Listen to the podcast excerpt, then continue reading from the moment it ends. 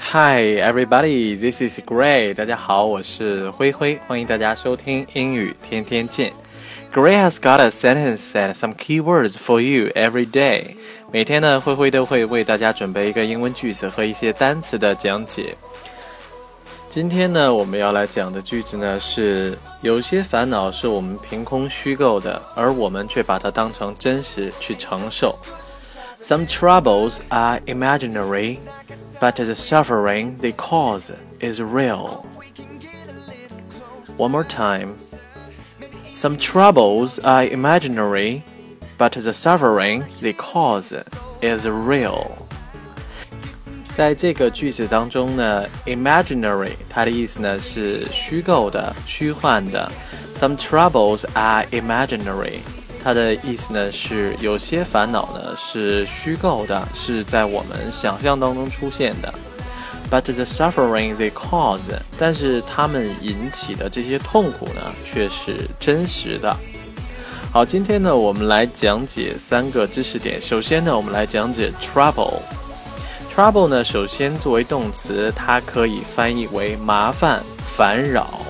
举一个例子，很抱歉麻烦你，我想问问你是否碰巧知道最近的医院在哪儿？I'm sorry to trouble you, but I wonder if by any chance you know the nearest hospital. One more time. I'm sorry to trouble you. But I wonder if by any chance you know the nearest hospital。在这个句子当中呢，I wonder if you know，那么我们翻译成我想问问你是否知道什么什么什么东西。I wonder if you know the nearest hospital，可以翻译为我想问问你是否知道最近的医院在哪儿。By any chance，那么翻译成碰巧、凑巧。好。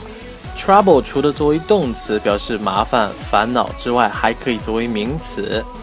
那么它作为名词的时候呢，也翻译成麻烦。举一个例子，你已经给我们造成够多的麻烦了，你还是待在家里吧。You've caused enough trouble for us. You'd better stay at home. One more time. You've caused enough trouble for us. You'd better stay at home. 句子当中呢，cause 它的意思呢是引起、引发的意思。在一会儿的讲解当中呢，我们刚好也会讲到。You'd better stay at home，讲过很多遍了，你最好待在家里边。好，我们来讲解一下 trouble 的第三种用法。当我们说 somebody in trouble 的时候呢，就就表示某人碰到了麻烦。举一个例子，他现在碰到麻烦了，你最好帮他一把。He is in trouble now.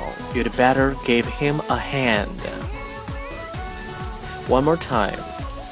He is in trouble now. You'd better give him a hand. 在句子当中，He's in trouble now，那么我们翻译成他现在碰到麻烦了。Give somebody a hand 意思呢是帮助某人，那么 you'd better give him a hand 意思呢就翻译成你最好帮帮他。Trouble 呢第四种用法，我们可以在短语 take the trouble to do something，那么翻译成费神费力做某事儿。举一个例子，我们为什么要费力做这件事儿呢？这简直就是浪费时间。Why should we take the trouble to do it? It's just a waste of time. One more time. Why should we take the trouble to do it? It's just a waste of time. 在句子当中呢，有一个短语 a waste of time，意思呢就是浪费时间。接下来呢，我们讲一个 trouble 在口语当中用的比较多的一个用法，no trouble at all，意思呢就是不麻烦，没关系。 我们举一个例子，这根本不麻烦，相反，我很乐意帮助你。It's no trouble at all. On the contrary, it will be a great pleasure to help you. One more time. It's no trouble at all.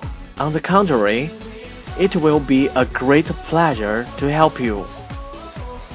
No trouble at all 呢，经常会用到，就是 表示很客气的这种说法。别人说：“哎呀，非常感谢你帮了我这么大一个忙。”那我们就可以说 “No trouble at all”。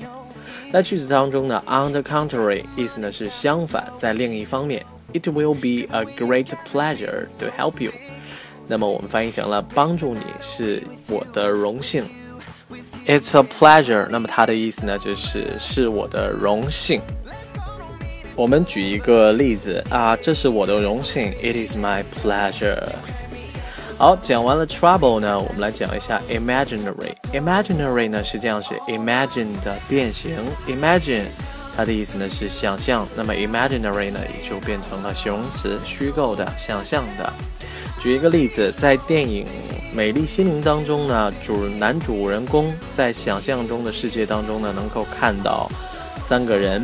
那么我们就举这个例子，他可以在想象中的世界里面呢见到他们。He could meet them in the imaginary world. One more time. He could meet them in the imaginary world. 好，我们再来举一个例子，你可以在脑子里边想一想他们会说什么。You can have imaginary conversation in your mind. Think of what they are going to say. One more time. You can have imaginary conversation in your mind.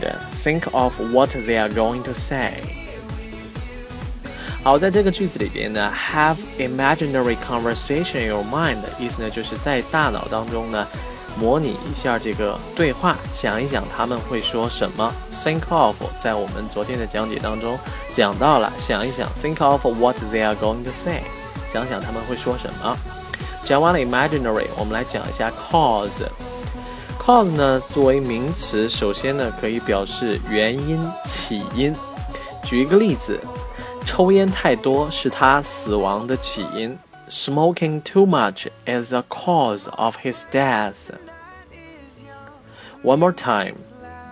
Smoking too much is the cause of his death. 好，在句子里边呢，death 意思呢是死亡的意思。在前几期节目当中呢，我们也讲到过，cause 的第二种用法呢是作为动词，意思呢是引起、引发。举一个例子，我希望这不会引发任何麻烦。我希望这不会造成任何麻烦。I hope this will not cause any trouble. One more time. I hope this will not cause any trouble. 接下来呢，我们来讲一下 cause 作为名词它另外一个意思。cause 作为名词还可以表示事业或者说是奋斗的目标。但是它这种意思呢，用的不是很多。我们简单介绍一下吧。他只为自己的事业而活。He lives for nothing but his cause. One more time. He lives for nothing but his cause. 在这里边呢，nothing but 意思呢是仅仅为什么？比如说，他什么都不要，就要，嗯，就要钱。He wants nothing but money. 他就想吃点汉堡。He wants nothing but a hamburger. 好，我们再来看一下我们今天介绍的句子。Some troubles are imaginary, but the suffering they cause is real. 有些烦恼呢，完全是我们凭空想象出来的，但是他们造成的这些痛苦呢，却是真实的。 好了，今天的内容呢，我们就讲到这里，就全部结束了。感谢大家的收听，我们明天再见，拜拜。